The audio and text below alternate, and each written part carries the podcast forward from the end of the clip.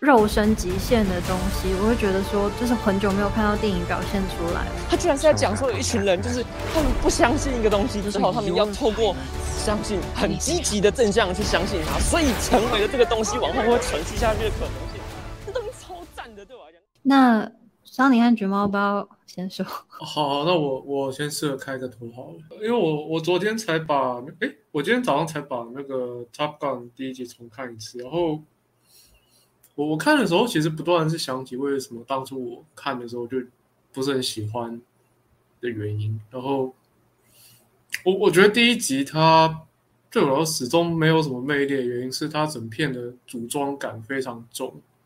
就是这这一直常年以来有个声音，就是说第一集是某一种那个美国军事军事片的那个 propaganda 的一种当代的原型嘛。就是后后来又被 Michael Bay 这些片子接下去什么之类的。可是我甚至会觉得说，就是后来至少 Michael Bay 的片子的故事都还有一个比较明确在推进的叙事。可是，在那个 Tony Scott 这一片的话，他的所有就是就他整个故事的组装感非常重，就是是重到就是说他的事件都有很强的偶发性，因为。因为，因为就那个主角他碰到的事情来说话，那整个故事的发展方式其实就是一个像是你在上学的时候去夏令营，然后把你大概经历过的事情就日记帮然后写下来，好像说你在这里发生什么事，发生什么事，发生什么事，然后他没有一个很明确的终点告诉你说会停在哪里，所以，所以他这，所以到最后的时候，他剧本才会强制强要强制要。快要走到终点的时候，突然给你塞进一个很重要的转折，就是说突然间有，呃，一些苏联的飞机打过来，然后两边就要一定要发生一场空战这样子。可是从故事中的其很多角落来说的话，你其实看不出来说，除了他要给 Tom Cruise 的那个 Maverick 一个解决他的精神危机之外，有什么理由一定要发生这场空战？简单来说，他在一开始的时候，他们两边都没有打起来，结果最后就是刚好要在他们结业式这一天，就突然来了一场空战，然后两边就刚好会把刚康库斯那个角色所有他碰到的问题都一并在这里给解决掉。就是你虽然可以从戏剧的逻辑上去说，他一定要给一个结局出来，可是可是就是他这样子做，就只是给我感觉说，他其实整个故事从头到尾都没有好好编过，他就是。比较按照就是说我一定要在这里做到某一种服务观众的功能之后，一路推到底，最后再给你一个，给你一个就是 给你一种那种好莱坞最后那个那种最后一刻救援的那一种大场面，然后就把它结束掉了。所以这是为什么我看第一集的时候，我就一直觉得说他的整个片子其实所有的段落的那个组装感都非常重，他没有一个明确的故事告诉你说主角他们有要解决什么危机或者什么之类，他完全就是完全聚焦在。Marvel 这个角色，他有一个心结要解开，然后完全就是以你对这个角色的魅力有多认同，去争取说观众你想继续看这个故事下去。可是，如果你对 Marvel 这个角色的魅力不买账，你对你对于片中那一种就是呃各种那个那个时候八零年代 TV style 的那种的那种呃男性爱情不买账的话，我其实觉得他第一集的魅力其实是很有限的，对吧？对我来说这个样子，但。同样问题我没有在第二集感觉到，是吧？可是这这可以给大家讲。哦，我我我觉得，我觉得，因为我第一次看的是高中啊，我那时候记得说，没没有那个飞机结尾没有那个飞机来的时候，感觉好像就这片好像蛮没有发生什么任何大事的感觉，就是他就是快乐，就像你讲的，就快乐的快乐的暑假军校生活什么的，对就会像从军夏令营，好像对，就是我在一个一个商业大片里面要好像好像好像少了点什么的那种感觉啊，对，但。但我不知道，我我最近重看，我觉得我自己觉得很赞的地方都是，但我真的觉得配乐很赞诶。但我不知道，我觉得这个有已经有点进入我没有办法直接很很用原因的方式讲。那我就觉得他的配乐都下得很好，然后就是那些比如说他的那些歌啊，然后抽掉歌词的时候只下一些配乐，就是只下一些曲调的时候，我都觉得这就用的蛮好的，对吧？很神秘，我就觉得好像这次重看的时候最让我感觉特别是这个地方。可是我觉得那个第一集。就不是故事多么厉害的一个一一部片嘛，所以可是他他那我觉得他至少抓到一个，就是说他整个概念就是说要看汤姆克鲁斯怎么样耍帅嘛，他怎么样英姿焕发这样，所以他最后所有世界世界都绕他转。那么这种状况之下，好像已经也没有什么很在乎说他要什么故事在走。呃，我觉得好看就是在于它就是这么小的一个一个电影，然后他也没有想要讲什么很很严严肃的事情，那所以所以我就觉得都还蛮完整的，就是说好像就是跟着他去过一场夏令营，然后和女教官谈恋爱，然后开飞机。然后去跟人家竞争，然后竞争后来变第二名嘛，然后最后又来一场大空战，这样我觉得都都 OK 啊，就是完全都很很合理。反而我觉得第二集就故事编排就很不合理，就是说他一定要设想一个好像闯关的线那种障碍赛这样，然后要让大家为这障碍赛去做 做准备，然后。之类，然后想办法弄一个很电玩式的，当然这可能是他优点啦，因为他因为有那个障碍，有那个舞台之后，他可以做很多呃空战的调度，然后和很多观众可以预期说等一下会发生什么事，然后就会去酝酿那个情绪什么的，所以对大家都说第二集的空战会拍的很好，怎么样的？那第一集空战确实拍的不太好，因为我记得第一次以前看第一集的时候就觉得搞不清楚飞机是谁在飞这样。这种这种感觉很明显，然后我在重看的时候，我也有这种感觉，就是说虽然我好像比较追得上，可是我觉得他的就一直飞机和那个人脸在那边切来切去，可是你也搞不清楚到底是谁这样。就第一集的这种状况比较严重，可是这可能也是因为那时候拍摄技术没有办法做到。可是第二集就好很多嘛，我猜也有很多是，我猜也有一部分用电脑动画也有关系，所以。这样弄起来，所以他就觉得看起来很顺，可是就觉得好干净，然后又就觉得和第一集是一个完全不一样的东西。就第一集就完全是你不管他在做什么事情，他就是传达一种气氛，就是说一个呃英气勃勃的汤姆克鲁斯怎么样在天天空天中天空飞和迪和米格机打架这样，然后就是一个好像是那年夏天我在。我我击落两架米格机那种故事，这样就是有点，而且现在看有时代感这样。可是现在看第二集就觉得搞不清楚，就是也许它是当代的片，所以你会搞不清楚说它这个片和当代有什么关系。就是因为我那时候知道他刚要拍续集的时候，我搞不清楚说这不是八零年代的东西了吗？为什么现在还要怎么样 recycle 回来，还可以让它成立呢？我就觉得搞不清楚。然后我现在看完。也许大家可以谈一下为什么会这么红，就是说为什么八零年代东西到现在还可以成立？我好像我还没有很一个很明确的答案，这样这是一件事。然后接下来是汤姆克鲁斯这个角色，他演那个角色，就是说他角色的魅力就是在于他那时候二十四岁，可他现在五十六岁了，或者是快六十岁了，那么他要怎么样去去重复在这个角色再重来一次？我觉得有点没有说服力啊，我觉得有点是这样，可是感觉好像大家也不在乎，有点这种感觉，我不知道大家有什么想法。我不知道，我觉得，我觉得喜欢第二集有一个非常直觉的原因，就是就是最近的大片都太烂了啊，然后就是会觉得说能够有，因为因为第二集的很多逻辑也是一种，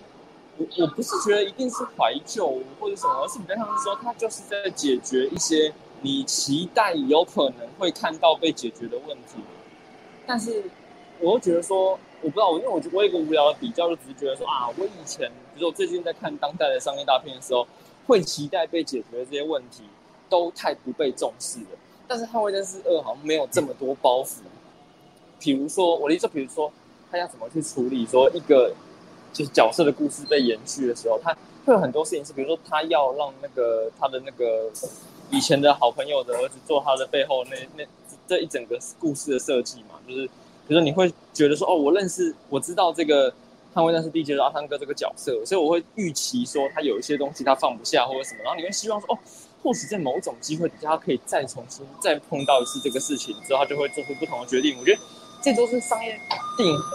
很很直观的一些逻辑，就他会想要促使这种很很戏剧性但是很巧合的事情发生。但是我觉得第二集就是能够好好的处理这些事，但。重启的其他电影不太在乎。我觉得这个是我第一个让我觉得哦，他在乎跟重视怎么样把这些逻辑串起来。我觉得这是对我来说蛮有趣的地方。比如我随便举一个例子，我不知道这个例子准不准。那比如说像是《蜘蛛人无家日》里面啊，你就看到他让那三个蜘蛛都回来嘛，然后就是什么让这个加菲尔德的这个就莫名其妙救到这个布兰德的女朋友啊，然后你就会知道哦这一幕很经典啊，因为在在惊奇在一起第二集的时候，他要救他女朋友救不到啊，所以你就看到这样哦他救救救到了，很棒很棒很开心。这确实他的就我觉得他我觉得他的意思是很像的。就是他弥，他透过了某种重复，会不断不断一直回到这个英雄角色身上发生的事情，去完成跟弥补一些遗憾。但是在蜘蛛人里面，我就觉得，这我就在那个蜘蛛人家里面，我觉得这个东西真的是，就是，就我可以，我我觉得还是有点感觉，但就觉得啊，天啊，这真的是瞎透了，就是，就是我居然是这样啊，就是你居然就是把这件事情当做一个，就像是你是真的很无稽的在看，说我现在手上有什么牌可以打，我就把它打一打这种感觉。我觉得他们就是有一个有一个铺陈的过程，我觉得光是有一个。铺陈的过程跟叙事意图这件事情就足够让我觉得，可是你这样标准有点低的感觉。我超低啊，我觉得超低啊，但是他就是做的很好，就是他真的很对我对我来说，我觉得就是因为说可以看到说这个故事有很多的设定，这个设定是，就是我我我真的觉得他不是说我要多厉害，或是我要多有启发性的问题，而是他有没有好好的在做这件事情。因为那个要好好的做事情，它本身不容易啊。因为没有几个人可以做到这样，特别是在这种预算底下，你会被很多东西分心，所以你会开始想说什么啊？我要来处理一些大场面啊，我要处理什么？说你会有很多事情让你没办法好好做这个故事，但是居然在这么这么艰难的环境下，还是做到这件事情，这件事让我觉得它本身有一个动人的地方存在。就我觉得说，你看你随便踩错一步，你就变漫威电影了，就是你就是开始搞那些有的没有乱七八糟的 CG 乱丢。但当然，汉威是不会这样，因为他设定上是不允许他这样。但是我说，就是他要能够做到。就是 一个精致的这个状况，我觉得本身是很困难的。对我对我来说是一个极大的挑战。对我自己是这种感觉，就是觉得哦，天哪，有人在做，哎，很感动这样子，对啊？我我觉得他第二集的哦，我其实觉得他剧第二集剧本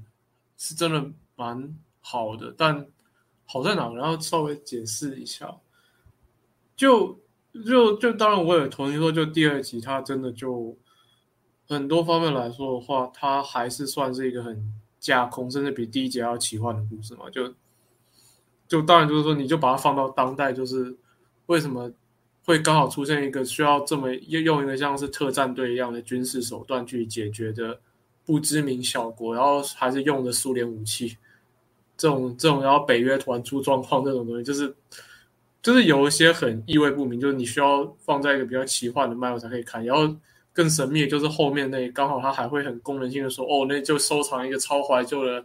F 十四战机，你可以走过去把它开回家，他还打爆那个第五代战机这种事情，就是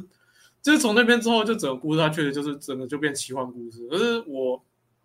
我是觉得说，就是他这一片，他知道一件事情，就是说，就是他觉得说观众可能真的也不 care 这一种会需要。比较现实脉络去处理的问题，所以他很轻、很轻、很轻巧的就把那个故事放在说我要怎么样在原本 Top Gun 开创出的这个东西上，我去玩一些会可以勾起观众对大荧幕有认同感的元素。然后那个认同感元素，它这里就有两个王牌，一个就是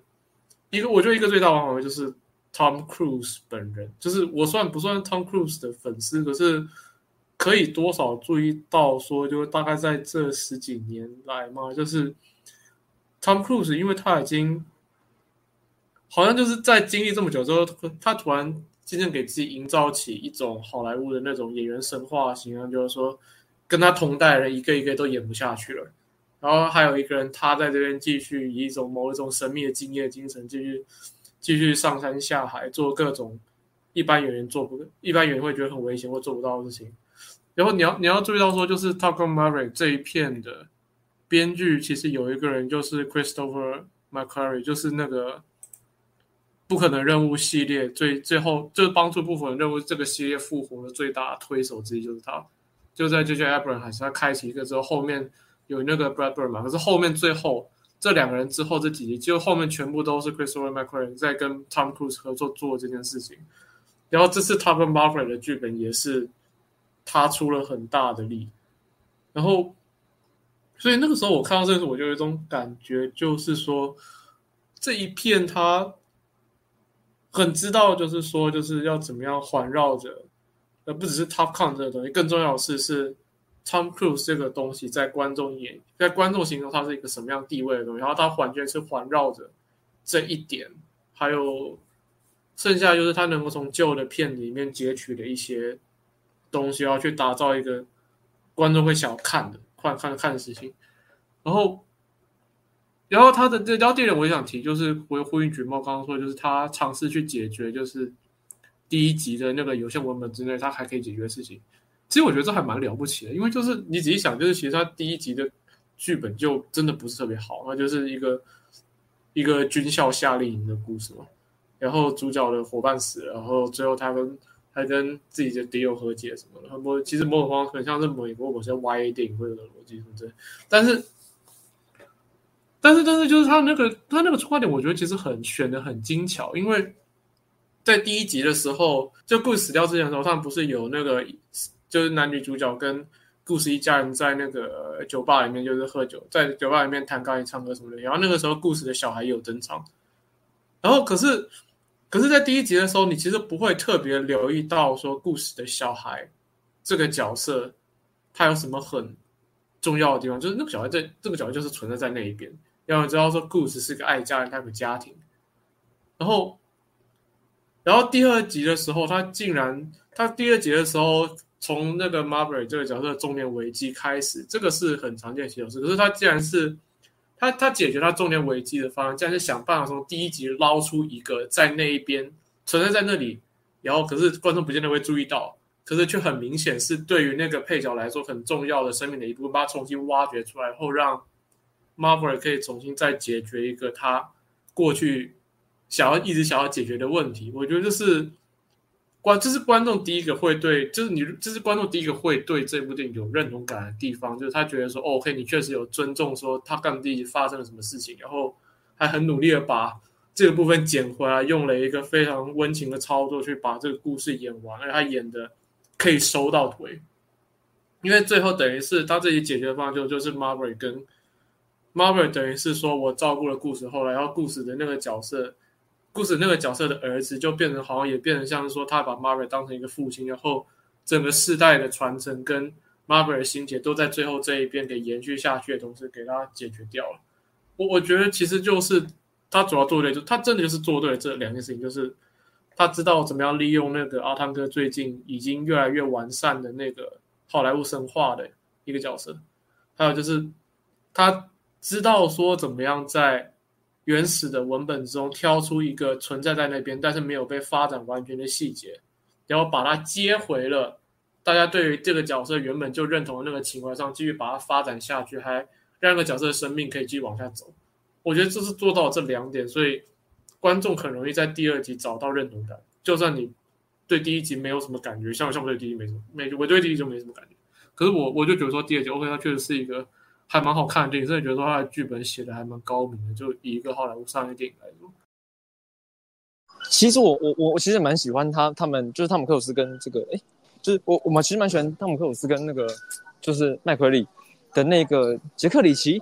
对对，长筒摄影任务是不是？我其实蛮喜欢那部片的。我其实觉得他他我我真的觉得那部片开始让我觉得天哪，我觉得他的剧本真的写的蛮好，就是就有一种我不知道怎么讲，就是他他有一些情节点抓的真的很对。就是这个故事，当然就大概是那样嘛，你也不会预期到说有什么惊惊人的转折，为什么？但是，是他的情节就是很有些地方写的让人觉得很很不错。看我开始用一些很很烂的形容词，但比如说就是会觉得说，怎么讲？就是反正就是啊，但就是很多单场戏就，让人就就就觉得蛮好的。比如说第二集里面那个那一场，就是他跟方季莫那一场嘛，就是他当然他有一些东有些东西事情是什么演员真实的经历，但他有一些东西不一样哦，就是就是比如说你会觉得。阿汤哥跟方季莫的这两个演员，刚好在他们真实的经历当中，现在大家他们的身世是完全跟电影面的那个状况是反过来的嘛？就是怎么样？就是讲就是阿汤哥还是比较糟的那个人嘛？但就是他在这个电影面用这种方式，然后就有一种哦，就是你突然会对这个时间感有一种，它就是一种你在某种程度上面来说，你可以获得的互相理解的某一种可能性。然后我就觉得你要去很积极的想象这件事情是一个。是一个现在的人不太相信这件事的，所以就会让我觉得特别的感动，就是会觉得说，好，我知道我这个这个例子不喜欢，但是比如说我很喜欢《侠盗一号》嘛，对不对？然后上帝不喜欢，那就是，如果我就想想，我就觉得说，大家很棒哎，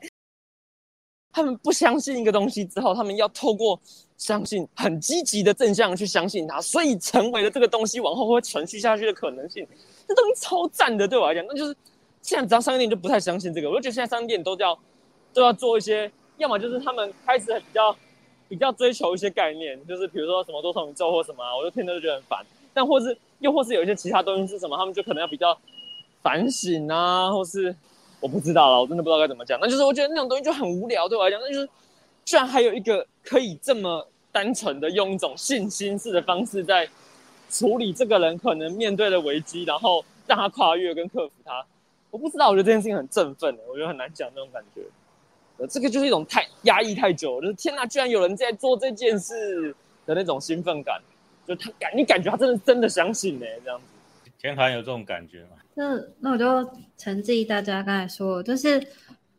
我觉得就是刚才听，就是比如说 Alfredo 在讲说，就是你觉得就是比如说第二集的剧本后来好像都是都在通关，而且很有奇幻意味嘛，或是像你讲，就是好像必须要有一个一，然后才会有二，然后为什么成立？然后或是橘猫刚才讲到，就是那个关于时间感的。东西我在想说，就是其实我后来就觉得说，我我其实非常非常喜欢就是第二集，其实但我没有很喜欢第一集。然后我觉得，可是这这件事情让我一直觉得有种矛盾的感觉。然后后来想到有一个另一个类比，就是就是 Before Sunrise 系列，就是我也觉得说，就是我其实很喜欢二三集，可是我其实非常非常讨厌第一集，然后甚至觉得第一集那种被神话化的东西让我很不满，就是就。是可以类比为 Top Gun One，其实基本上它就是一个很吃就是音乐和荷尔蒙的东西。但是，嗯，然后 Before Sunrise 它第一集就是大家想得到，就是说就是讲那就是那两个人在谈恋爱嘛。然后他们甚至好像要用一种后设的谈恋爱的谈恋爱的方式去谈恋爱，但其实第一集就其实就没有做到嘛。那我觉得，可是第二集一开头就完全是在说，就是因为医生霍克，诶，对他写了一本书，然后他。就是让就是第一集这种东西变成好像是他虚构出来这个东西，然后我甚至觉得推到某种极限，就是说第二集他遇到朱莉迪尔其实已经不是第一集那个朱莉迪尔，他只是因为就是那个转移或投射到新的对象，所以就是这件事情才会让就是第一集的后设的谈恋爱成立，然后我甚至又觉得这样解释比较有趣，然后可是就是没有第一集那种就是嗯恋爱的神话，一天的恋爱的神话。就是也没有办法让第二集这种就是把一切都后设化的东西成立，然后第三集又破解为就是说，如果就是继续过生活的话，就是其实每每一秒就是怎么可能不后设呢之类的，然后这件事情才会让整个系列看起来有趣。然后他刚问，我就觉得说，就是其实刚才像你在讲说，为什么最后还要那样子？为什么没有在就是他跟冰人的那个结业式就解决？可是我觉得就是。这剧本就是很简单啊，可是就是就是比较难写的嘛，因为通常就是剧本就是尤其是美国电影，就是说，呃，我们的动动机冲突，然后角色他就是要达到某种新的平衡，然后那个新的平衡是什么？通常都是一个比较是一个具体的行动或是行为，可是因为刚好他刚刚他要解决的东西不是不是那么的。具体的冲突，而是说，就是他，就是我觉得很明显，就是说，其实汤姆克鲁斯在第一集就一直在疯狂在雷嘛，然后他雷的程度，你就会觉得说，这个人就算技术再好，他怎么可能可以在任何的顶尖精英团体生存？就只要是团体，就不可能要容许这个人存在。可是，可是他还是存在了嘛。然后，所以这边人说，就是一个就是美式标榜美式的很独立的个人主义的东西，然后如何跟其实也是。美式的就是如何群体，或是国族，或是这种就是团体精神，就是如何融合在一起，就是他要一直解决这件事情嘛，因为他发觉他就是没有办法，然后最后他好像就是在那边就是跟女主角不是有点吵架或什么，可他最后还是试着用他的方式去飞，就是他知道就是说他要成为某一种后手，然后他是从他父亲曾经做的事情得到了灵感嘛，然后。或是说他也是向冰人学习，说就是大家都要互相 back up，就是因为我们没有办法定义我们自己，我们是要彼此支援，然后我们才能定义成，就是我们到底是什么样的。我们是飞行员，我们是顶尖的飞行员，然后我们是人类，然后我们都是互相定义才才有我们这样子。然后就是把这种群体的东西表现出来。可是我也觉得他也没有写得非常好，所以就是。导致就是说最后就觉得我我没有非常喜欢一，可是后来就我很喜欢二的原因，是因为我觉得部分就是橘猫刚才讲说那个时间感和那个他跟方金莫立场身份对调这件事情，就是因为一个是说就是在汤姆克鲁斯，就是他为什么还可以某种程度还是维持某种韧性，然后。到第二集，他还会走到那个位置嘛？可是他那个任性，他其实付出的牺牲，或者说他做他一直在为之前害死战友或是同袍的那种赎罪，然后一直，可是那个赎罪的东西一直在，可是同时他也还是很自我，这种事情也是一直存在。然后如何去调和这件事情，我就觉得就是第二集把这个事情，我觉得解决的很好，就是比如说他跟方季莫的关系吧，就是。他们如果实力相当，然后方金木当然就是会混的比较好。可是，可是就是他也是要有方金木这样存在，才可以让汤姆克鲁斯继续在那边搞他自己的平衡。就是所以他是因就是方金木而得以存在这件事情。然后还有就是后来我甚至觉得说，就后来他被击落，然后后面不是有一连串就是。非常非常惊险，或是会非常不可能的，就是包括就是如何就是还开敌人的飞机回去，或是如何就是那个是 Rooster 还去救他，就这件事情，我觉得他其实被击落的时候，对我来说他已经死了，然后基本上已经死了，然后最后都是那些都是不可能的事情，都是不可能任务的完成，然后所以就是对我来说又是一种就是因就是这些后来的人所谓的后继者，就是天能里面的 posterior，就是因他们所以。汤姆克鲁斯的活得以成立，就是就算这在奇幻，可是因为就是这些人，然后汤姆克鲁斯可以得以成立，然后我就觉得这件事情对我来说是很美的，就是因为在在看第一集的时候，我都会觉得说，假设我们今天就是要拍一个军事或是很技术性的东西的时候，比如说你连就是让我们就像阿弗洛讲，就是就是连就是区分到底那个战机是谁的，或是那个视野是谁的这件事情都这么错乱的时候，就是这部片就是。很可以夸耀或标榜的东西，这些就是技术物，或是他本来就没有对于军事或是这样的反省嘛。那可是，那我们单纯看技术物之美，好像也没有办法 得到什么感触之类。然后，可是他刚突就是他拍空战，我会觉得说，就是就对我来说，那是一个很很很激动或是很不可思议的感觉。我意思说，就是比如说。就是比如说看意志的胜利，就是会有那种激动嘛，就是那种群体的，然后肉体的，然后怎么去淬炼这件事情。然后当然就是 Top Gun Two 没有那么夸张，可是我的意思说，就是对于这种就是肉身极限的东西，我会觉得说，就是很久没有看到电影表现出来了。然后而且甚至说大家已经不太处理这件事情了，因为其实我们就活在就是一个更。扁平，或者更快速，或是更多元，或是更大家都已经把多多重宇宙这种放入 自己的概念，然后大家已经很少会去想，就是一个东西或是一个物理性的东西，就是锻炼到极限是什么感觉。然后像，只是之前看到，或是赛道狂人，或许有点像这样子。可是赛道狂人他强调的是说，那个刹车是很重要的。那或许 at Astra 也有这样子，可是我就觉得说，太空跟就是飞机这种事情又差很多，因为。Astra 那种又是说，就是航向太空对于就是我们一般来说的概念，其实更更接近是一个，如果如果我们不断拓展我们心智的想象，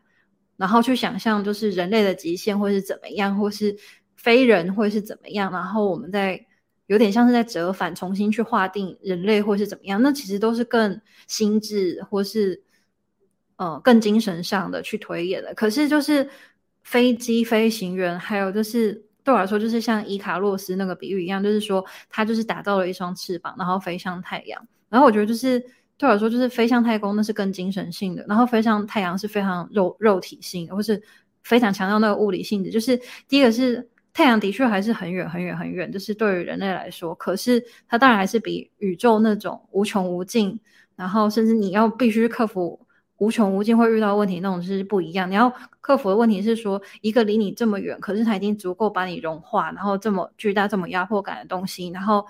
就是就有点像是，比如说你跑步跑很快，或是你跑马拉松，或是你爬高山那种，就是那种肉体的极限的东西，就是你光是那样，你就已经要濒临死亡了。可是你就是要追寻那种这种东西的时候，就是你要怎么去面对？然后我就觉得很久没有人去拍这个东西了，然后。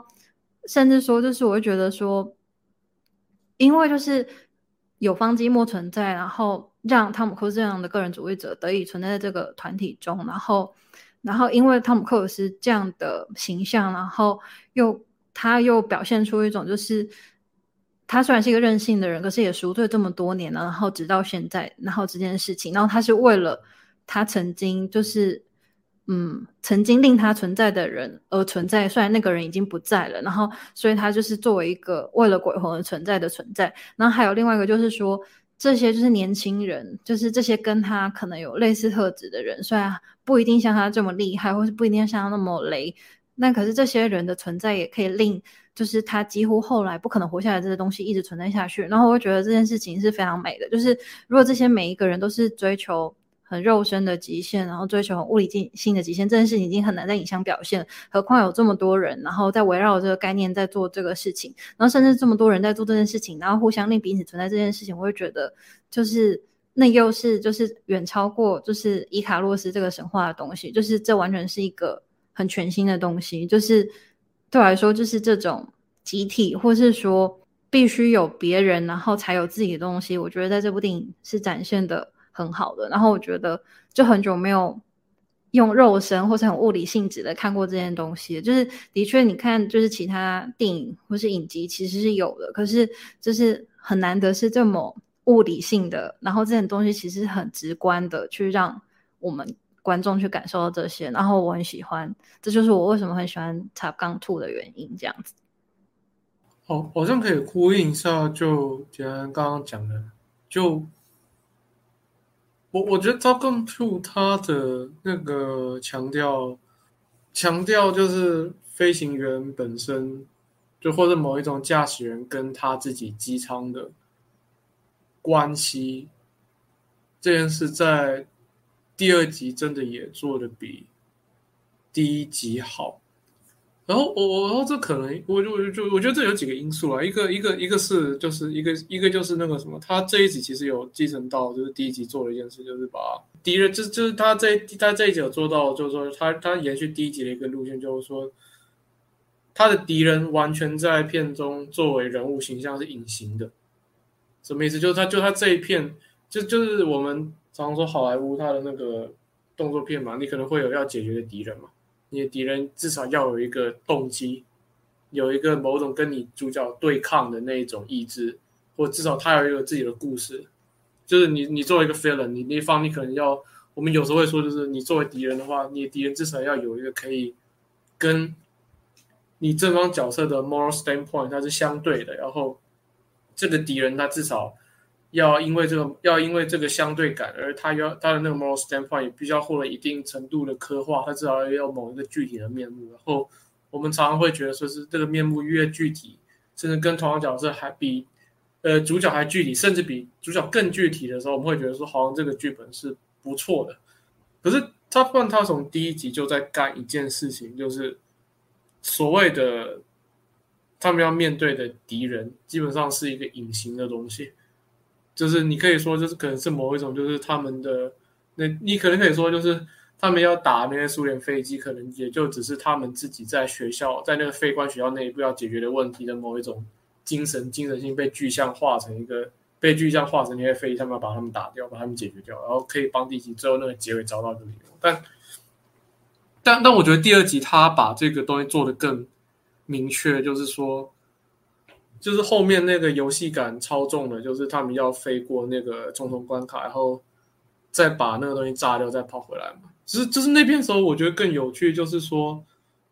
在在那一段的时候，他们其实身处的那个周遭的那个那个敌军的部分，观众看到的更多是飞机作为一种威胁，飞弹作为一种威胁，然后。敌方驾驶员永远是被盖着，你看不出他在想什么。他真的是用那种，因为第五代那个很先进飞机，所以他们穿的那个东西真的很难看到他的眼睛在干嘛什么的。所以他完全延续了第一集这一种，你要打击的对象被虚化，甚至隐形化，甚至精神化的这个象征。他第二集还做的更彻底。所以第二集的时候，其实他的这一个敌人被这样子。面貌给模糊，甚至跟某一种跟外在的那种机械的威胁有了统一感，这件事情好像变得更有一种是主角们他们在对抗的，其实他就就他更有一种就是主角们他们被困在自己的驾驶舱里面，然后不断的以自己的意志去跟他们那个飞机跟他们跟机器这个东西做对抗的一个整体感，好像因为敌人变得更隐形这件事情，他变得更契合在一块。所以当他最后征服了那个征服了这整整个任务之后，好像就是更把第一集我觉得始终没有做到的那一种，就是驾驶飞机这件事情的特殊性给推到了一个更让观众觉得可能会觉得魂牵梦系的一个一个境界这样子。可是可是这件事就很有趣，就是我为什么我觉得就是 Top Gun Two 不会让我反感，说就是它是一个军教片。很大一个原因是，它这一片已经强化那一种，就是人跟人跟飞机，还有人跟某一个隐形的外在，譬如对抗这件事情到了一个极限里，你完全可以把这一集说成就是一个美国拍的，然后他在他是以一个美国自己在没有敌人的这、没有敌人需要对抗的情况下，仍然需要虚构一个。对象去表现他自己内在精神挣扎的这个过程，这件事情。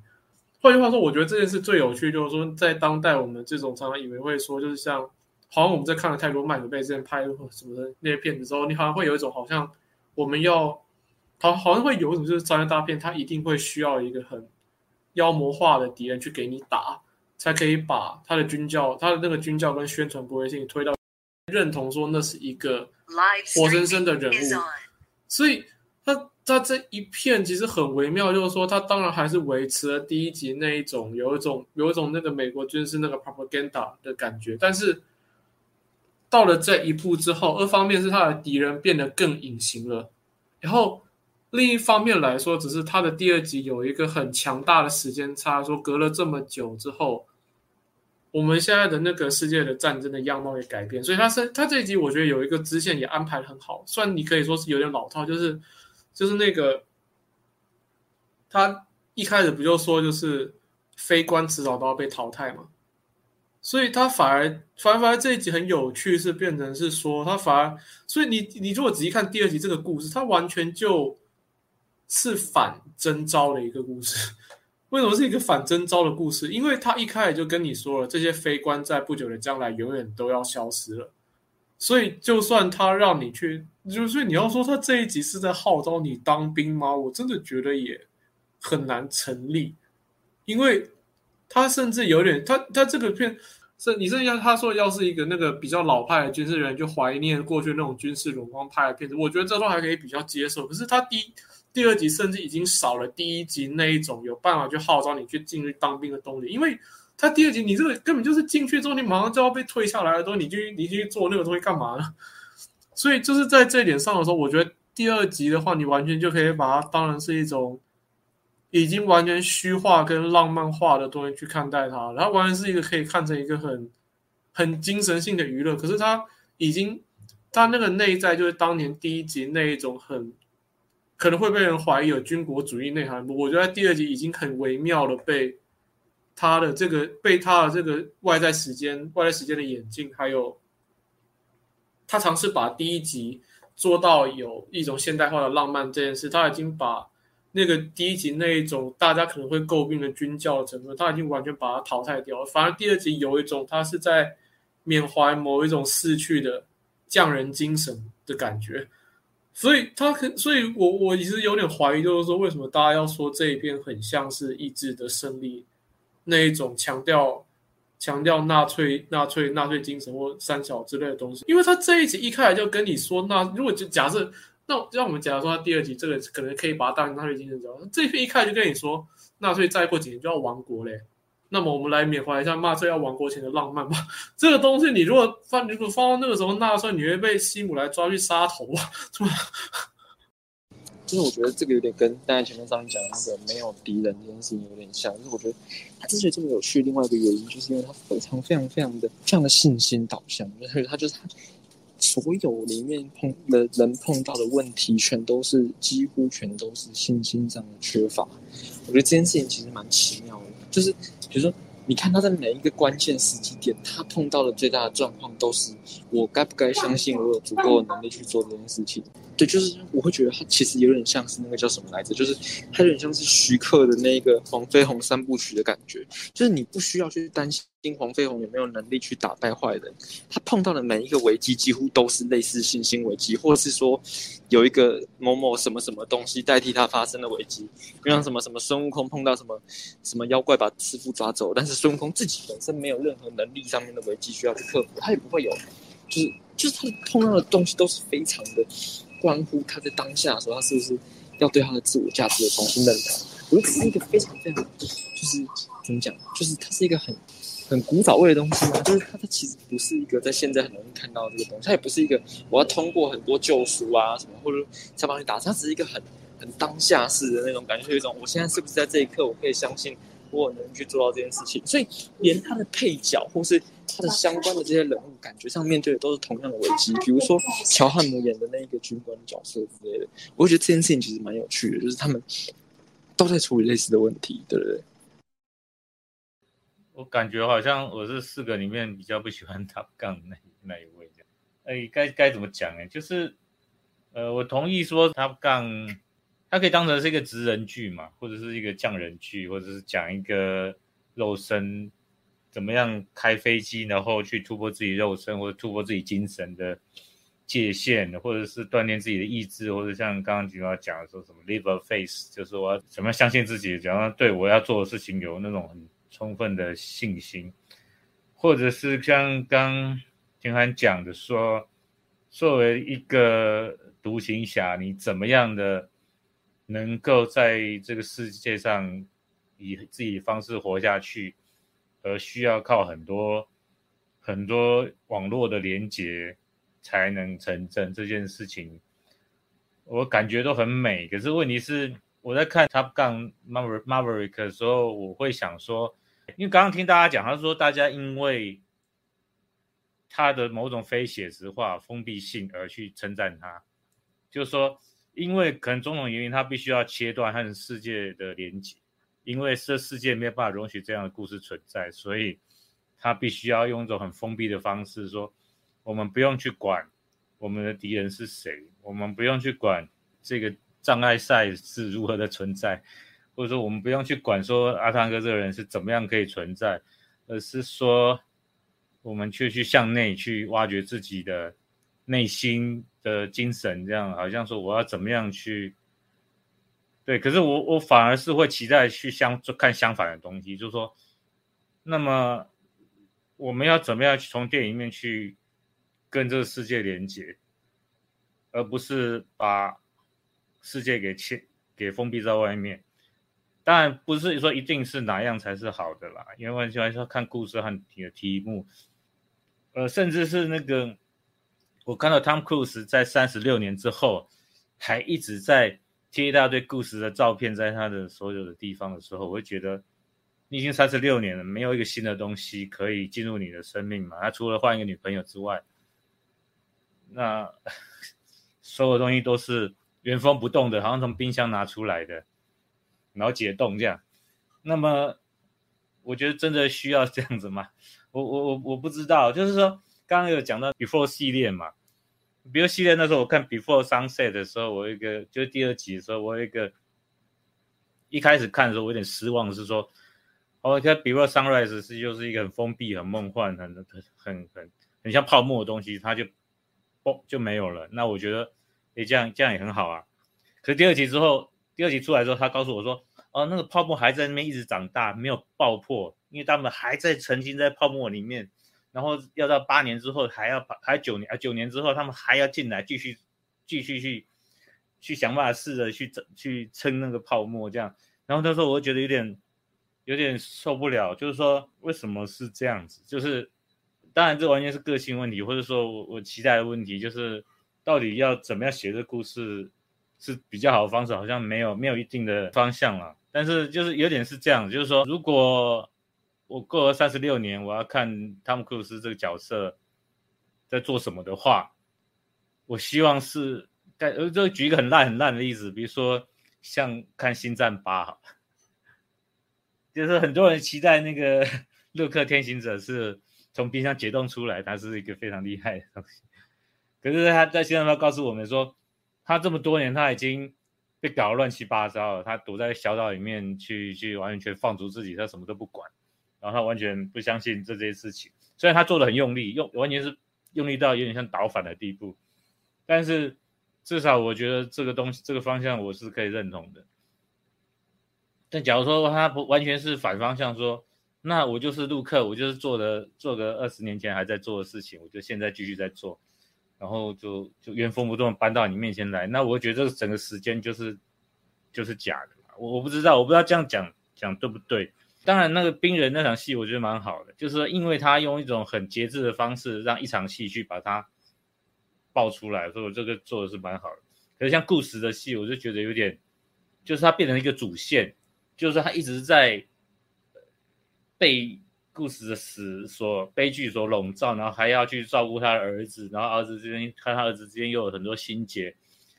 我也搞不清楚第一集发生什么事，因为为什么故事会死掉？就是说到底纯粹是意外呢，还是他真的发生什么事？因为最后判断是那个汤库斯没有过错嘛，那所以到底他的自责是从从哪里来，或者说，如果他们都知道说去做这个飞行训练，真的是去出任务都会有生命危险的话，那么这个完全都不能死这个概念到底是怎么回事？这我有点搞搞不清楚。就是他还被封闭在那个概念，二十四岁的汤姆克鲁斯，然后我就觉得有点很奇怪。那甚至有一场戏就是那个珍妮弗康纳利嘛。就是他和那个汤姆克鲁斯重逢，然后甚至他重逢，他还说他们是三年前交往过干嘛的呢？不过这不重要。所以他有一场戏就是说，啊，他们重逢之后，好像可能是汤姆克鲁斯送他回家，然后他见到康纳利回去之后，他要把门关上以后，他就开始脸上露出一种好像晕一直在头晕的那种表情，就是说啊是汤姆克鲁斯这样，然后他就完全是迷恋他那种感觉，就是觉得说可能追根究底，就是说到底。汤姆克鲁斯这个招牌，在二在三十六年前是成功的时候，那么在这种概念在现在是不是还可以成功？那显显然是成功的嘛，因为大家都觉得，呃，汤姆克鲁斯经营他这个形象经营的很好，这样。但是，我反而觉得他的最大的魅力一定已经被时间所减损了。然后他一直在勉勉勉强他自己撑在某个地方，这件事情对我来说是没有说服力的，甚至是我觉得，如果他一个这样过到过了三十六年这样的一个人，那应该不是长这样子，不是一个好像还一个努力在维持一个 baby face 的那种概念，我我不知道啊，我我我有点没可能没有这种想象力，我可以稍微帮就是故事那部分辩护一下。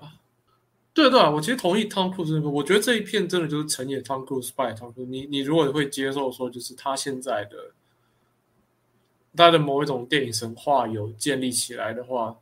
你如你接受这一点的话，你会觉得说，那这一片他利用他的这个形象去打造某一种戏里笑外情感连接这件事显得很理所当然。但如果有有一光他觉得说这个就只是倚老卖老的话，那当然就整个整个整个片子会对你来说比较难接受。我其实同意这一点。但故事那部分，我我觉得 Marvel 他这一片做的很好的原因，就说他剧本不错的原因，是在于说他没有把，或者说他没有沦为完全是卖低级的那个剧情的原因，是在于说他把当年那个就是汤库汤库斯那个 Marvel 对故事的内疚这件事给直接，他没有直接把它挪，直接直接借来第二集用。他第二集的时候，他有做一个。我我觉得算是有想过的发展，就是他并不是说 Tom Cruise 对，他并不是说 Maverick 对故事内疚，他的那个对他他就会他这一部对于那个呃 Rooster 的内疚是只是间接受到故事的影响，所以你可以你也可以你其实可以看的是说故事他对故事的内疚早就过去了，只是故事他心中还是有那个分量，所以当他。对于故事的儿子内疚的时候，那份两两两边的那个情感连接还是在，因为在这一集的时候，他对 Rooster 真正的内疚是来自于他接受了故事的那个妻子的死前的要求，去挡掉了 Rooster 在海军的晋升的机会。也也就是说，这一集的 Mavrick 他跟对这一集的 Margaret，他跟 Rooster 最大的心结，并不是在于说 Rooster 觉得 Margaret 害死了他老爸，而是 Rooster 不知道说为什么一个他老爸这么好的一个朋友，然后他爸爸还因为他死掉这件事情之后，这个人要来挡掉他晋升的机会这件事，所所以，我我我觉得有多这个转折算是差非常多，因为如果少了这个转折的话，那真的就会变成说是 Marvel 这个角色一直停在三十年前，一直没有走出来。可是这一集的状况却是说，他其实已经走出来了，然后可是他出于对于朋友的道义，或者说对朋友家人的道义，他他把一个跟他的那个 Rooster 的儿子维持好关系的一个机会，出于这份道义给牺牲掉了。然后他，所以他的那个内疚不能说是直接来自于故事，而是说他因为某一些时间的影响，某些然后某一些很某一些他不得不碰到的那个，就是前人对他的前人对他的情感压力，他不得不做一些他自己也不想干的事情。就就是就这一部分了，我觉得他第二集的剧本在这边算是处理的比我想象中好，因为因为在第一集的时候，我一直就觉得说，就是故事的那个儿子嘛，他登场的时候真的就不是一个你会很留心他的角色。第一集的时候，你看到那边，你真的会留心到是说，哦，原来故事是有个家庭的，你甚至会记得他的太太多过于记得那个故事有小孩这件事情。记得他小孩，因为那小孩根本没有干嘛，他那个时候真的就是坐在钢琴上跟他们唱歌跳舞的，没有之后就没有发。真正之后真出现是那个太太的角色，所以所以然后第二集他其实真的有利用到这，因为第二集的时候，那个 Marvel 他对他对 Rooster 的内疚完全就是来自于第一集你最有印象的那个角色，就是第一集你跟跟就第一集跟故事有关的时候，你最有印象的就是他太太嘛。所以在第二集的时候，人情压力最大，也正好是来自于他太太下的手，因为他太太就是阻止那个，就真的，因为他他也就是对 Margaret 施压，说你不能够让我儿子去晋升上去的那个人的那个最大的压力源头。所以就这一部分来说的话，我是可以理解说为什么第二集的时候他可以安排，不就就就第二集他这部分，我不会批评他说他是真的把第一集那个不完全复制过来，因为。他是在第一集那个其实建构的甚至不是很完整的那个很完整那个人物关系中找到了一个很好的实力点，去把这件事接起来，对吧？对我来说是这个样子。我这种这样感觉比较像是说，他怎么样去在第一集里面找到各种元素，然后去建构出一个第二集的的世界，然后在这个前提之下，把所有细节弄到一个一个很好的。程度，可是他的最根本的，我认为啊，他可能最根本的想法就是我要怎么样尽可能利用第一集的所有的元素这样子，所以光是这个想法我都觉得有点我没有特别买账啊，就是，但是这个很合理啦，就是说因为怀旧的话，意思就是说我要让所有，说我要一直 call back 嘛，当然他最可惜没有 call back 就是第一集的女主角没有办法出现嘛，对，因为我真的觉得。我现在回想起来，就是第一集那个女主角就是一个很奇怪的角色，就是说，在第一集就是一个很很空的故事，然后可是他花一大堆时间在讲这个女男主角和那个女教官之间要怎么谈恋爱这件事情，然后这个甚至他们两个之间关系和这个男主角到底有什么，他的生命成长到底有什么关系，好像也不重要，所以他们在第二集就很干脆的舍弃掉，可是当然也很合理啊，因为他们不想。可能根本没有打算把那个女主角、那女演员找回来，所以他只好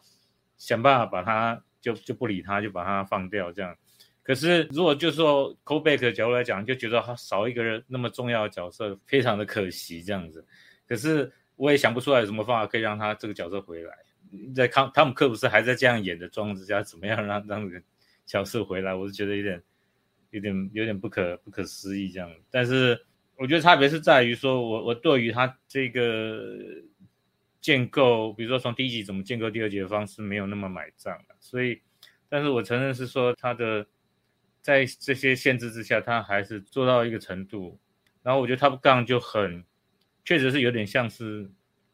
比较老的，比如说八零年代、九零年代那种那种商业大片，或或者是两千年初，反正就是那时候会做的事情，就是一个。比较 solid 的一个角色的的弧线，然后想办法把它好好的把它处理掉这件事情，我觉得是很不错的啦。可是问题是我不会因为这样就给他，因为我觉得这是很基本的东西嘛。我不知道哎、我只是很好奇说，这种怀旧召唤为什么会，到底召唤到几岁的观众是是有效的？对啊，那那说三十岁以下的观众，他不刚上演之后还没出生嘛？还是说现在他其实是还是很有名，就是说他电视上会演，所以大家都他是有那个 timeless 的魅力嘛。不知道啊，我我觉得我对怀旧好像也没有特别，就是我我对第一集不是特别有感情的啊，对吧、就是，但就是我说，呃，也不能这样讲，所以你是对他第二集的这个情境是非常有有哎、我觉得角色的，就是我觉得这个角色很，不是，我觉得这个这个故事本身这样讲怪怪，但就是我我当然知道汤姆克鲁斯有很多就是他的明星魅力的问题，但就是我觉得现在的环境已经越来越像是，就是你是一个你是一个需要故事或是什么的人，越来越难拿到你想要的东西的这个环境了。对，我觉得我觉得现在大家对故事的标准越来越低，对这件事情让我觉得很焦虑。你是因为觉得现在很少看到这么对啊，那呃是一个这么好的故事这样，不是不是一个不不是这么好的故事，而是他就是是可能也跟大家讲，至少还蛮认真的一个故事对，然后而且再加上好了，而且我觉得另外那些也真的都是啊，比如说什么空战画面很好，因为我觉得因为我画看第二次，我觉得我看第二次的时候其实还蛮就是蛮欣赏，就是这些空战。就是我会花更多心情去看，哦，他的很，我是我是觉得他的整个组合就是都做的蛮好的。我其实觉得这个导演我忘记叫什么名字，但我觉得导演很很会拍交通工具。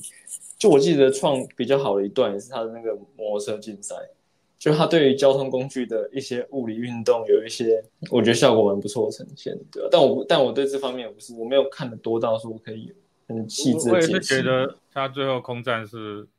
我比较喜欢的部分。我其实觉得，比如说拿它来跟，比如说，因为当然工具不一样啊，但比如说，如果我们我来去看最近才刚刚看的《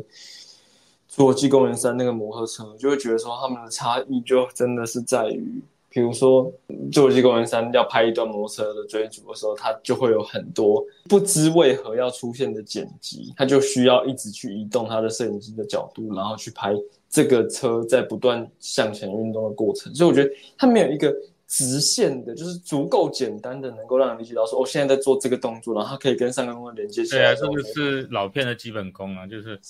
对对我们在动作场面把动作的动机和行动都都交代的很清楚，而且戏剧性都交代的很好。就有点像是之前，反正就是一个一个 YouTube 在在讲解成龙影片的时候那个，我觉得那个其实好像可以套到蛮多地方的。就是它的特技能够这么有效，就是因为它会让所有物件都在画面里面，你可以看得到，所以你知道每个东西的相对位置。我觉得它这个东西蛮清楚，在那个特别是汤姆克鲁斯第一次用一个五代飞机的那个弹，就是反正打掉第一台五代第第五代飞机的那那那一幕，也就是蛮蛮流利的。对，就是因为你知道他整个动作的逻辑是什么嘛，他要怎样去牵引，然后让另外一台已经原本已经被他弄到的飞机整个被轰掉，就是他那个米格十四他对战五代战机那个是做的，就是对啊对啊，至少是你不会觉得他在乱拍，可是也也是，我还是有点摆脱不掉那种电动感，但我不知道为什么会有这种感觉，可能是因为它整个的界面还是会有点关系吧。比如说，就是他们操作界面和他们怎么去定位，还有就是他们作战的时候是怎么去看。我觉得是那个简报的界面，还有啊就是对对对，就就简报界面，然后真的发生的时候，这样没有太多让你 surprise 的转折，而是说哦，就是前面的关卡都已经交代了，所以我们一个一个看 boss 怎么样出来，这样有有点有点这种感觉，但哦不完全是这样子啦，因为我觉得后面他怎么样去铺成一个 boss 就接了一个 boss，就是那个五代战机怎么样一个一个出来这件事情还也都做的还不错，然后唯一的缺点就是它有点太短了，就是我就是它结尾才出来这么好看的一场戏，就是我专门是指动作戏来讲，对，嗯然后之前因为都在训练嘛，所以变成说就没有这种同样张力的东西。因为一般动作片的话，它会会开头会发一场动作，然后中间再放一场，然后结尾再放一场更大的，它会有个层次。可是因为这个 Top Gun Maverick 它的故事没办法这样做，所以前面就要弄一个什么超音速战机啊、斯马赫那种东西，然后可是东西就和后面的呃就有点不太一样，可是它还是有层次啊。比如说汤姆克斯一开始是开最先进的战机，然后后来跑去开 F 五十八，然后最后变开 F 十四这样，然后一直在倒退，这种飞机的那种层次感，我觉得也也蛮有趣的。但我就是刚才在讲，就是说很会拍，就是交通工具或飞机这件事情。我有想到说，就是其实我最近留意到，就是会拍工具的是那个，就是《无间警探》，还有就是上一集《零零七》的那个导演。其他人有没有印象？忘了叫什么名字？凯勒凯勒福永。对对对对，因为其实可是就这不太一样，是我会觉得说，就是福永对于就是那个工具和环境怎么互动，还有就是。就是工具跟人，就是他他都会有一些，比如说他怎么拍那个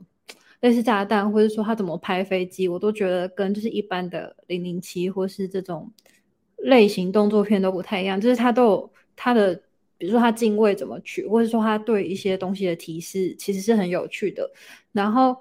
甚至说，就是你会发觉，就是说他其实有，就是比如说看零零七那部，他有些东西跟他无间警探。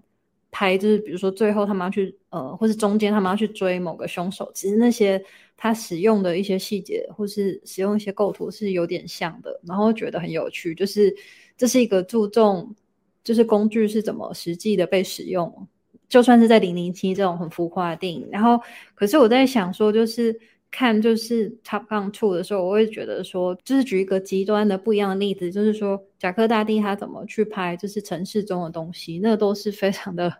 就是那个是非常的特殊的视野，或是你会觉得说那是一个，就是在玩一个呃声音或装置游戏，然后去看那个城市嘛，那是极端的不一样。然后可是就是我会觉得说，这个导演就是我没有很研究就是这类的东西，但是我会觉得说。就是他，他有一种就是机制运作的流利感的，就是很有天分。然后这件事情是，就我其实有点难描述，但是举一个类比，就是说，比如说看有些导演拍女体或女性，比如说费里尼拍是怎么样，Bob f o s 拍是怎么样，然后有些人拍就是他的剥削感就很强，有些人就算拍裸露，他怎么去呈现裸露这件事情。然后是哪往哪一种美感？有的有的美感是那种就是很器物性的美感，就像一个花瓶或者像一幅画。然后有的美感是是很肉身的美感，可是又不会，就是它就有点介于，就是不是剥削，可是绝对又是商品化，然后的那种东西。那有的反而是拍出就是一些女性的不同的样，就算是很样板的个性的那种精神，然后那跟那个女性本身的特质是可以。捕捉出来，然后觉得说这件事情是很有趣，就是这些导演对于他们怎么拍女性之美，其实都有一些很细致的差别。然后我会觉得说，就是他刚出的导演，就是他拍这个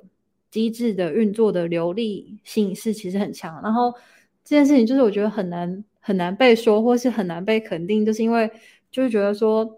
靠这些嗯怎么去取镜和怎么剪接，基本上要拍一定程度的动作戏，应该是。尤其是又是大片又是大预就是高预算的话，应该是有要有一定的基本基本功嘛。可是我会觉得说它里面的流利感，然后甚至说就是非要用真的很大的荧幕或者很好的音响，然后去感受它的这种天分，我会觉得说是很很有趣的。但我也没有办法很细致的拉片式的解释，但我会觉得说，的确我会觉得它有某种天才在里面，然后。跟福永之类的是不太一样的，然后我觉得他们都拍工具拍的蛮好的。那我就很可惜没有办法看 IMAX。我在看的时候就觉得，哦，如果在 IMAX 看，可能它的体感会再加分这样。配乐还是蛮干扰的，就是那个 Hans Zimmer 吗？对对对，Hans Zimmer 很干扰。嗯。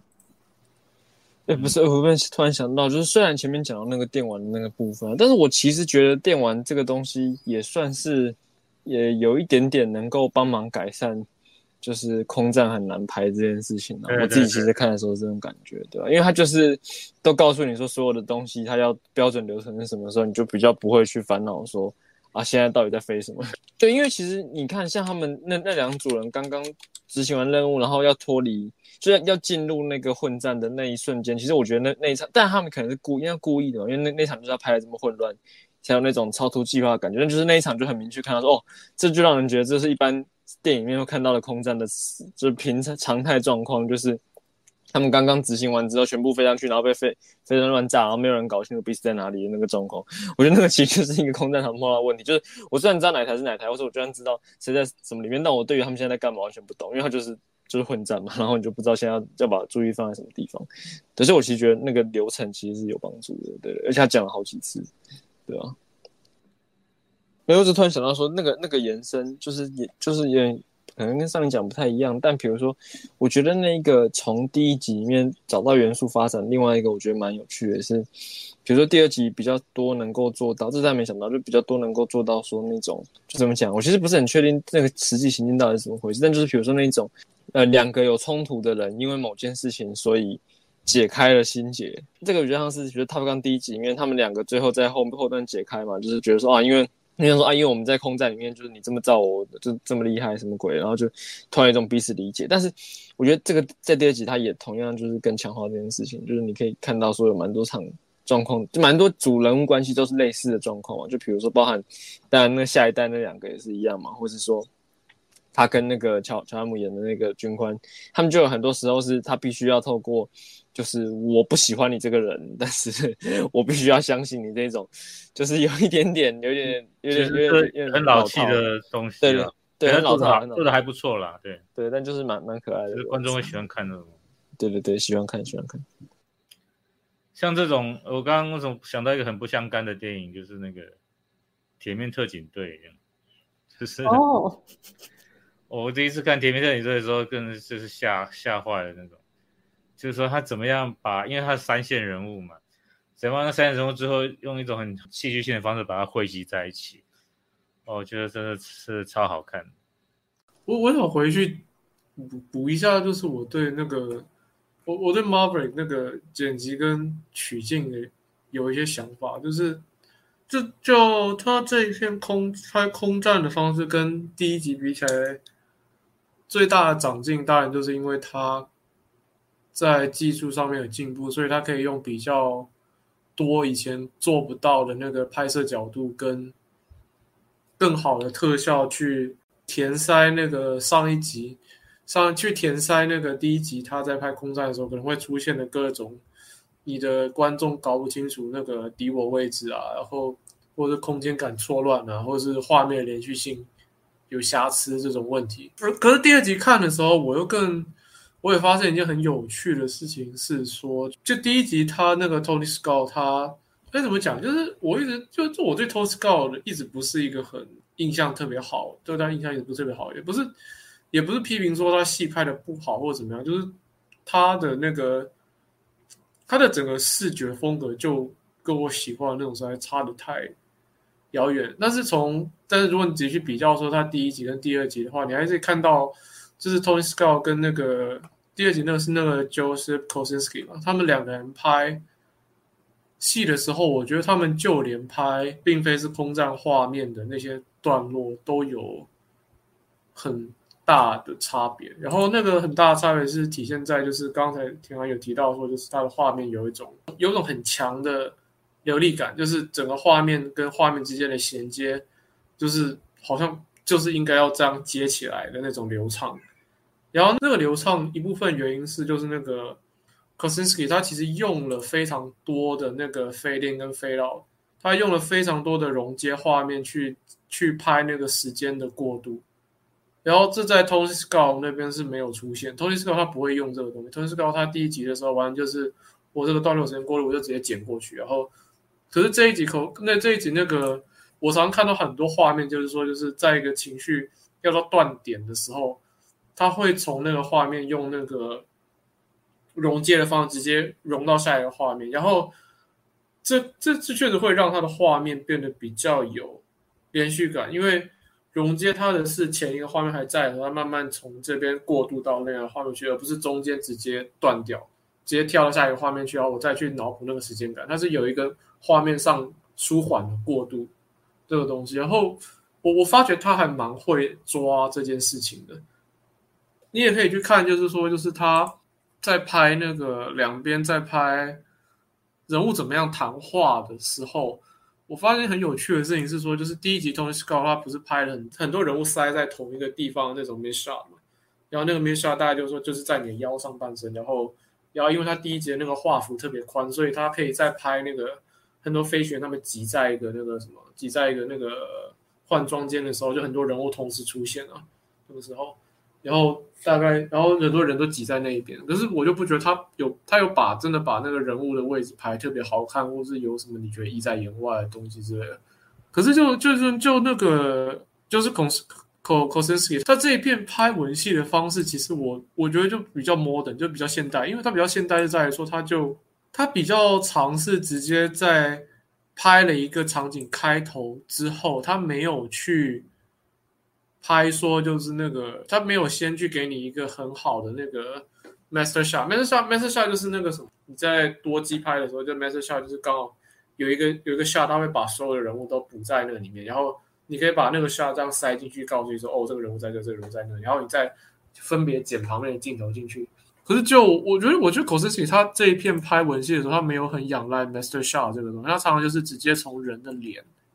开始拍，之后直接敲到另外一个角度去，然后或是像是他就拍一个，他就拍一个正面的 message，然后这样再倒过来拍这个，然后就不会去再去很强调，就是人物跟周遭环境一定要有一个让观众让先让你看清楚说。OK，我的人物在这里走过来走过去，所以他这一片的拍法就是 不光是对我来说，他在拍空战的时候，大部分只在人的脸上特写接，而是他整个地面上的这些人物的文戏之间，也常常都是以一种很相对空间封闭的感觉在拍这些戏，它都是在人的脸跟脸之间画来，比较常是在人的脸之脸之间换来换去，然后。不会先给你一个很明确有空间感的镜头去跟你说哦，我在这里，我在这里，然后我们我们去看说人物移到哪一边去。他就是只拍人物的人物，人物在对话这件事，而人物在对话这件事，所以他的那个你仔细看，我觉得他的那个他的那个调度其实他没有什么很复杂的走位调度，你不会很注意说他的人物从 A 从 A 点走到 B 点这些，你不会很注意说 OK 我们人物的空间交换或者怎么样，他就是很流畅的把我们讲话这件事情用特写拍完了，然后可能在。那个很关键，要给你必杀一局那个情感的时候，可能会被镜头拉远，就是像冰人跟那个就 Ice Man 跟 Marvel 他们抱拥抱那一幕的时候，他突然出现一个比较有空间感的画面，但是就不会，你不会看到什么走位或者什么之类的东西，反而是真的把画面拉到那个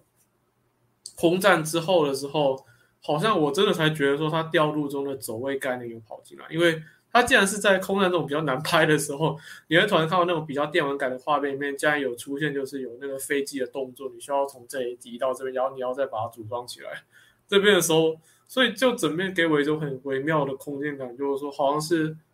人在地面上的时候，反而整个空间是很狭小的。然后到了天空中的时候，明明用了那么多是关在机舱内的特写，然后那个机舱内的特写又要跟一个呃。外在的不是调动人物，直接调动人物本身，是他的那个载具这个东西，去制造出一个更大的空间感出来。然后再，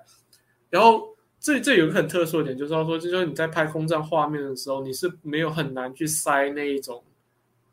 远景跟特写中间的那个中间层别的，因为。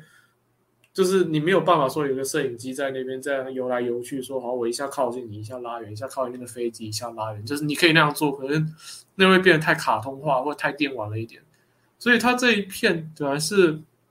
很有趣，就在于说他的那个才华好像是，好像他才华好像是在说他不太关心人物怎么走来走去，他反而是对于载具怎么样去移动，怎么样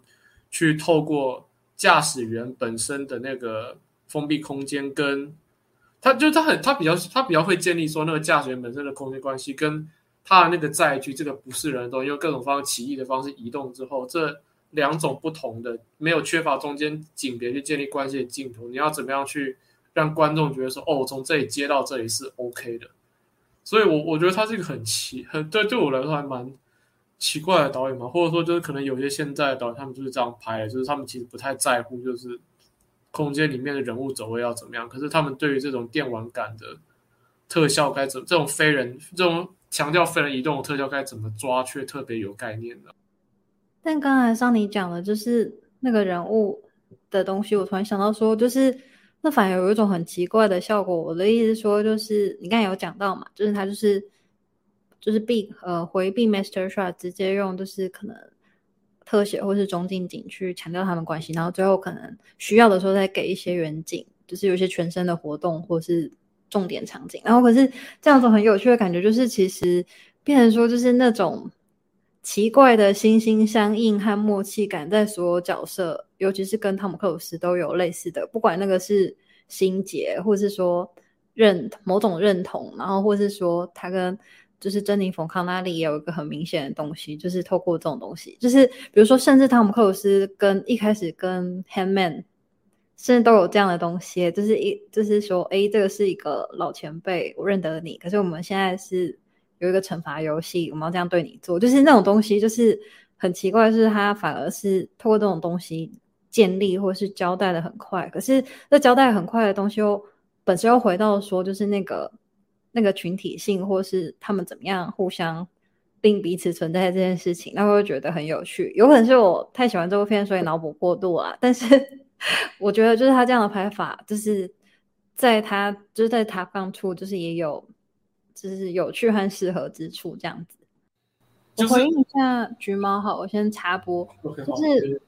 我的意思说，不是说认得那个人，而是说就有一种很奇怪的默契，就是说。他看他穿那样子，然后觉得应该是个老前辈，然后这个默契不是说他一定是特定的身份或什么，而是说就是很奇怪，就是就是他还不认识或什么，然后他就有一种就是有一种神秘的 connection 在运作，然后会觉得就是透过这些镜头很有趣。包括说就是因为之前我在好像在跟橘猫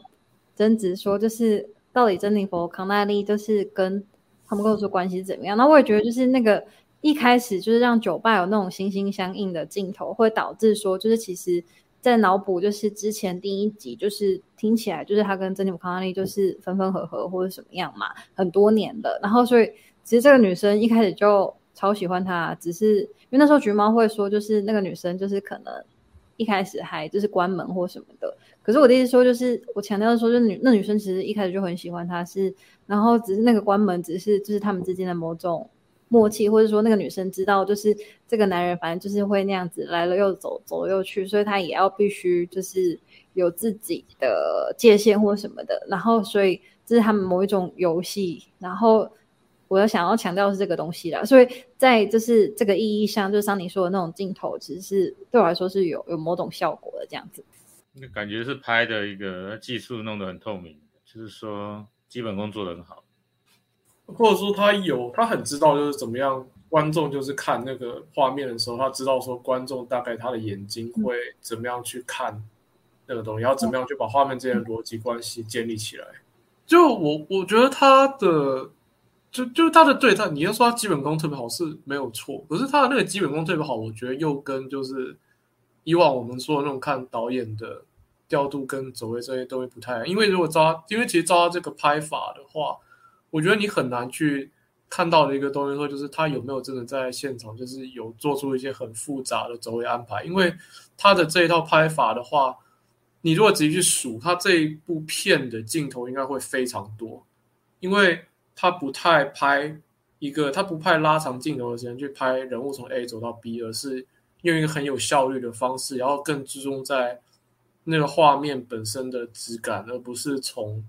那个人物在现场跟物件的互动跟走位这些东西去看，像有一个很有趣的镜头，我记得就是那个他拍那个，比如说他拍人物进来的时候，他并不是拍人物从那个有一个开门的动作这样跑进来，他是那个用一个类似那个有，他是类似用一个有点像 P O V 的视角把它这样切过去，然后看一个洞，然后突然一个人就出现在那里，所以并不是人物移到那，而是他是他的拍法是说就是。我我的我这里镜头突然它就变成一个 P O V，我移过去的时候发现有一个东西在那里，那跟导演叫那个人走过来之间其实有一个有一个调度上很大的差别。可是他这个拍法相对来说，我觉得对于一部商业电影来说，它有它的优势在，因为因为你很多因为很多人其实说真的，就是他们不 care，就是说我人物跟环境的调度要怎么样，而且实际上你的调度要好看，也走位要调度好看也没那么容易，所以。他又找到一个方法，就说就是我要怎么样比较强调说，就是我就在一个镜头之内要干嘛，我就把这件事，我就怎么样要在一个特写或中景之上镜头，我要怎么样在这样短短的一个镜头内要干嘛，我就把它做完，然后我就把它剪到下一个，然后把整件事说的很流畅就好。就他这个拍法，我觉得在商业上是有它很好的优势的，然后甚至会比就是一些不这样做的片子来说要更有效的感觉。我我如果想到的例子，可能就是某些时候某些时候的那个山姆曼德斯的片子，就给我一种就是他的镜头实在是不必要的精致，就就他的调度实在是不必要的精致的感觉。然后可是你真的去看说他那个故事的时候，好像又没有什么说服力。就是像是我在看他拍零零七的时候，我每次都觉得说，就是他已经把就是整个好像你觉得导演基本功该干的事情都干好了。或者像恶魔对恶魔师傅那个开场就是那样，就是就是恶魔师傅的整片完就是就就是那个就是那个问题，就是上半是他把所谓导演该做的基本功啊、画面的美感这些的，他要把它做到一个极致。可是问题是，那整个故事就不 make sense，就很蠢啊，就是一个就是一个很小物臭的那个反派挡出来，然后被很脑残的方式打爆。然后你如果只是做到这个程度的话，就是对，你会觉得说 OK OK，你拍的真的很厉害。但是我为什么要在乎一个这样子的电影？就你可以把一个很笨的东西拍的很好看，可是它还是很笨啊，是吧？或者像对，或者像一九一七，一九一七就是那个一九一七，真的就是他的事件真的就超级简单。可是上半是就是说 OK，我一个很复杂的方法把你拍完，但是。但是我觉得说，就是在这个地方的时候，它的剧本还是要有一些很基本的作用在那边。可是反而很多时候，像三班的这种这种等级当然，反而把握不好这个东西了。